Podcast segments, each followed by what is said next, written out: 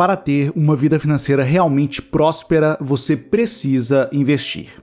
É inegável, a grande maioria daqueles que de fato prosperam fazem investimentos, seja em negócios, imóveis, carreiras profissionais, em ações, fundos imobiliários ou em aplicações financeiras como Tesouro Direto, LCIs e LCAs.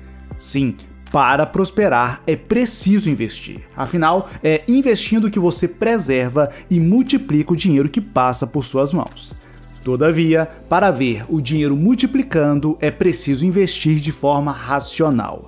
É preciso analisar friamente e racionalmente cada opção de investimento. Não dá para simplesmente confiar seu patrimônio na opinião de um amigo ou vizinho. Não, para ter bons retornos é preciso diminuir as opiniões e aumentar os dados, as informações.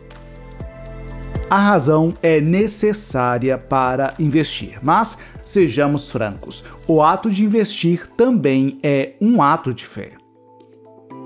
Olha, nós não conhecemos o futuro, não sabemos o que acontecerá amanhã. O futuro pertence a Deus, não a nós. E convenhamos, investir é, pelo menos em parte, um exercício de imaginar um futuro.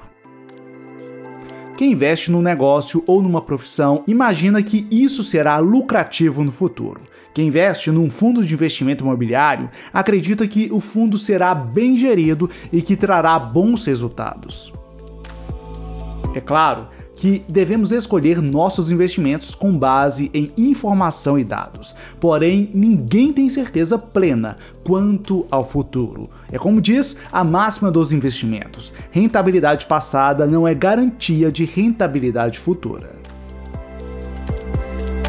Investir é um ato de fé até mesmo para aqueles que investem em aplicações de renda fixa. Se você investe num título do Tesouro Direto que garante 11% de retorno ao ano, você tem que torcer para que a inflação não supere estes 11% ao ano e assim você tenha algum ganho real de capital.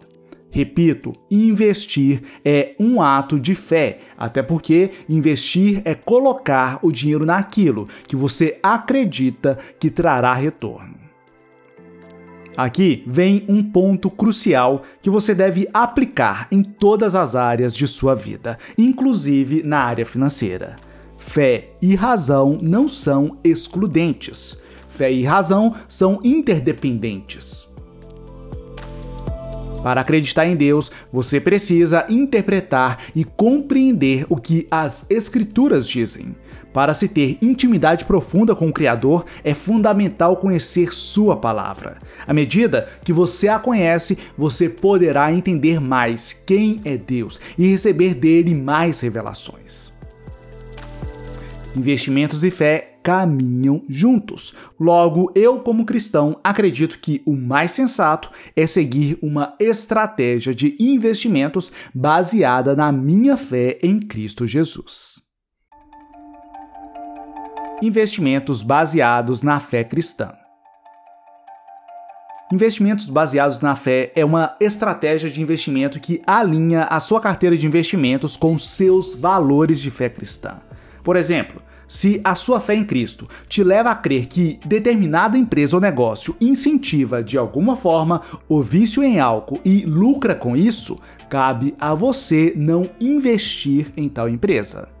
Semelhantemente, se um negócio historicamente comete diversas fraudes fiscais, um fiel seguidor de Cristo, a meu ver, deveria tomar distância de tal investimento. O mesmo posso dizer para negócios que exploram atividades não apoiadas pela Bíblia Sagrada, pornografia, drogas lícitas e ilícitas.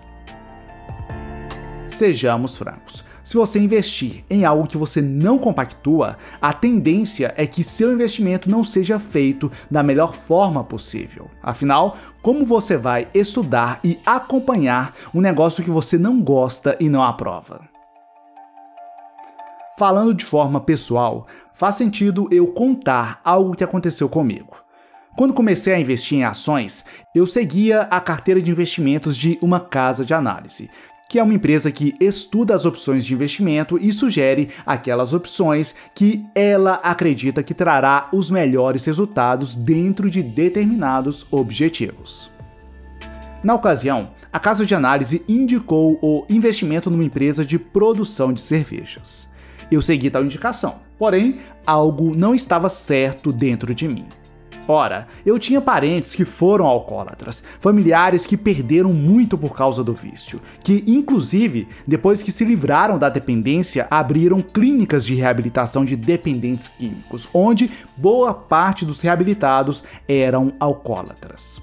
E mais, em Efésios 5,18, a Bíblia, que eu tenho como regra de fé, desaprovou tal vício. Não vos embriagueis com vinho, em que há contenda. Como eu já tinha uma predisposição negativa ao ramo de bebidas alcoólicas, pois via que ele de alguma forma contrariava meus valores, eu mal acompanhava as ações da empresa que investi. Quando percebi essa incongruência em minha carteira de investimentos, resolvi sair do investimento. E vale dizer, eu não tive uma boa rentabilidade nessa ação. Na verdade, eu tive prejuízo, até porque eu não acompanhava a empresa como deveria. Eu não conhecia bem seu ramo de atuação, afinal, era uma área que eu não me interessava. Aqui vale a ressalva. O problema não estava na sugestão da casa de análise. O problema estava em mim. Eu que fiz um investimento incongruente com o meu perfil. Eu tive prejuízo com o investimento, porém eu poderia ter tido lucro. E, a meu ver, o lucro não seria um aval para continuar no investimento, pois, para a fé cristã, a origem do dinheiro é importante. Como o dinheiro é ganho importa. No livro de Deuteronômio vemos um versículo impactante. Não trarás o salário da prostituta, nem preço de um sodomita à casa do Senhor teu Deus por qualquer voto, porque ambos são igualmente abominação ao Senhor teu Deus. Deuteronômio 23, 18. O dinheiro em si não é algo pecaminoso. Entretanto, a forma como o ganhamos pode ser pecaminosa. E se for, Deus pode não agradar de recebê-la como oferta ou mesmo de que você a use para se sustentar. Com quem você se associa para ter rentabilidade? Ao comprar ações, você se torna sócio da empresa. Se a empresa segue uma agenda antibíblica, você será, pelo menos parcialmente, responsável por isso. Afinal, você é sócio da empresa, mais que apenas sócio, você ainda pode receber parte dos lucros do negócio. Quanto a isto, há dois trechos bíblicos emblemáticos.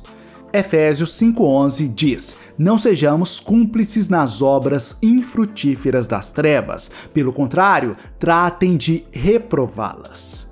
Em 2 Coríntios 6,14, vemos o seguinte: Não se ponham em julgo desigual com os descrentes, pois que sociedade pode haver entre a justiça e a iniquidade? Ou que comunhão existe entre a luz e as trevas?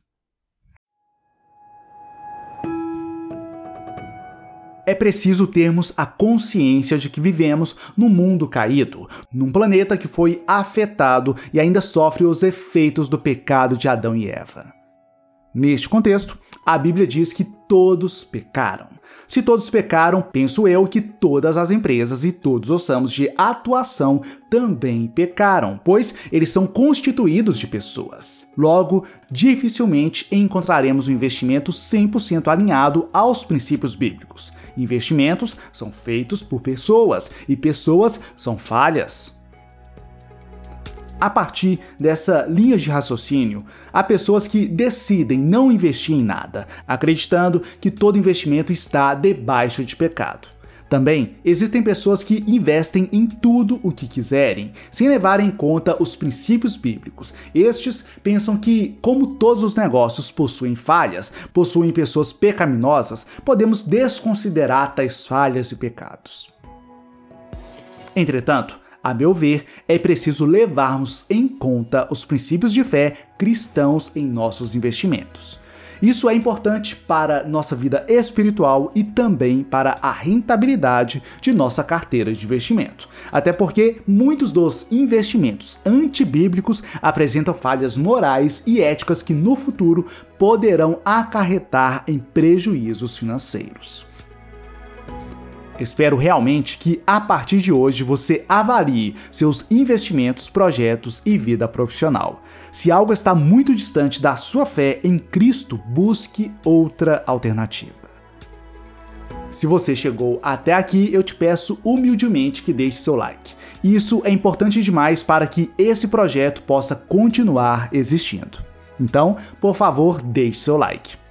Agora, se você deseja sair das dívidas, aumentar sua renda e conquistar a independência financeira, acesse o primeiro link na descrição e assista a palestra especial, onde revelo três chaves bíblicas para tais conquistas. Basta acessar o primeiro link na descrição. No mais, forte abraço, fique na paz de Cristo e até a próxima!